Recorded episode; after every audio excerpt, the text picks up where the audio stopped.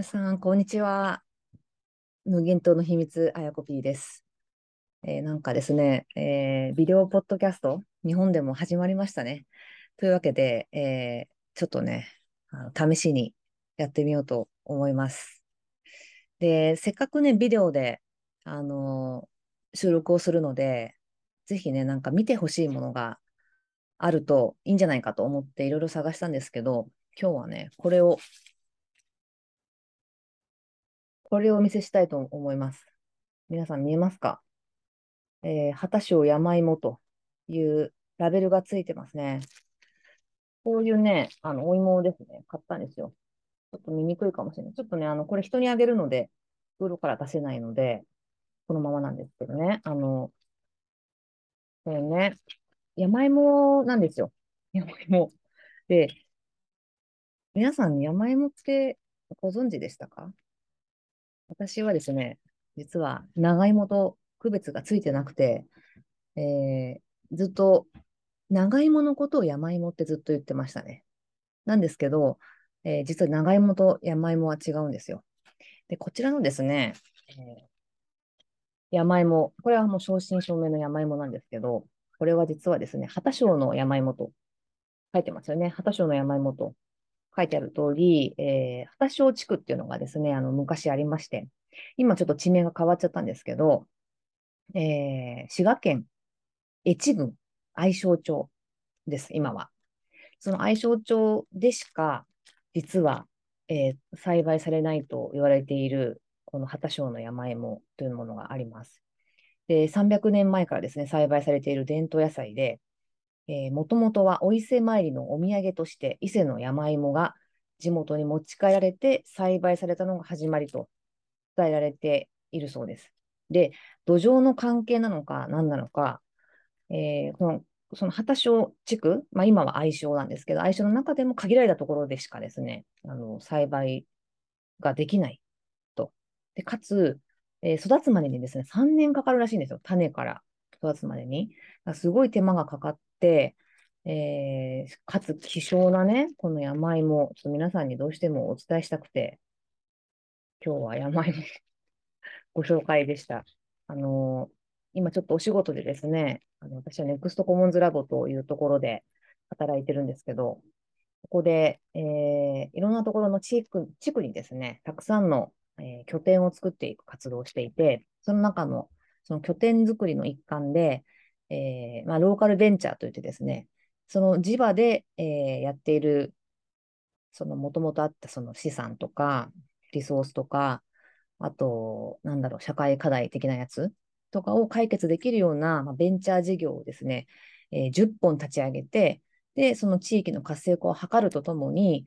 この、実はそのポスト資本主義社会というですね、その資本主義の中で、こう、ものがお金と交換されていっってこう便利になったけれども、いろんなものが失われてしまった世界を、もう一回ちょっと新しいものにこう組み替えていきたいみたいな、そんな活動をしているんですけど、その中の一つにこの山芋を使った事業が実はあって、えー、すごい期待してるんですよ。で、これは起業家、これを使った起業をしてる、して、したいという人をですね、募集を今してる最中で、一生懸命ですね、採用活動してるんですけど、このね、山芋を初めて今回仕事を通じて、まあ、知ることができて、さっきね、すりおろして食べてみたんですけど、実は、えー、これ知ってる人がいるかもしれませんが、とろろみたいにですね、長芋のとろろみたいに、あの、スッとしてないんですよ。ものすごい粘りがあって、お箸で、その、すったやつをお箸でくこう刺すとですね、もうそのまんま、なんか飴みたいな、お餅みたいな感じでついてきちゃうぐらいの、ものすごい粘り気というか、もう固体みたいな感じのものなんですよね。で、なんか昔からここの地区の人はすごい長生きだっていうふうに言われてて、その、あのー、理由がこの山芋のおかげなんじゃないかっていうふうに言われてるぐらい、まあ、栄養もあってですね、需要競争にもいいし、えー、美味しいし、すごい上品な味がして、あの、コクがある、ありますね。で、ものすごいお腹いっぱいになります。ちょっと食べただけで。だから、なんかね、すごくいいなと思って、この山芋をね、すごい推したいんですよ。推したいんです。推したいんだけど、1年のうちの11月しか取れなくて、で、かつもう市場にほとんど出回ってなくてですね、その相性に行かないと多分買えない。で、今日はたまたま、あのー、その地域おこしのイベントがあって、東京にちょこっとですね、その相性の人からが持ってきたやつをですね、あのー、また追加で買えたので、これ友達にあげるんですけど、あの、そ、それぐらいちょっと貴重なので、なかなかお目にかかれないんですが、まあ、これをね、どうにかして、こう、日本にね、うまく、もっといろんな人に知ってほしいなともすごく思うし、うん、なんかこれで健康になったらいいなと思うし、まあ、もちろんね、その、なかなか大量生産には向かないと思うので、向かないんだけど、えっとね、その、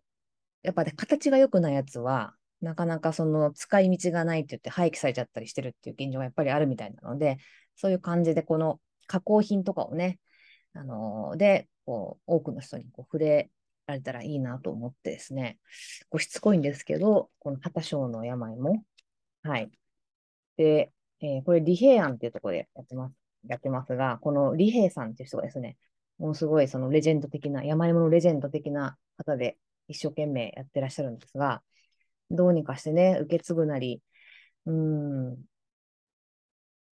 受け継ぐというか、ただ受け継ぐだけだと、ね、なんかちょっと受け継ぐ人もプレッシャーに感じちゃうかもしれないから、またこう形を変えてね、いろんな人に親しまれて、長く長くこう山芋が続くといいなと思いました。そんな感じで、今日は山芋の話で、ポッドキャストを終わりたいと思います。そうね、試験的にこれをやってみるので、誰か見てくれてる人がいればいいんですけど、なんかこんな感じで見せたいものがね、ある場合にすごいビデオポッドキャストいいですね。はい。なんかドアップで失礼しました。そんなわけで今日は終わりたいと思います。皆さん、良い一日をお過ごしください。バイバイ。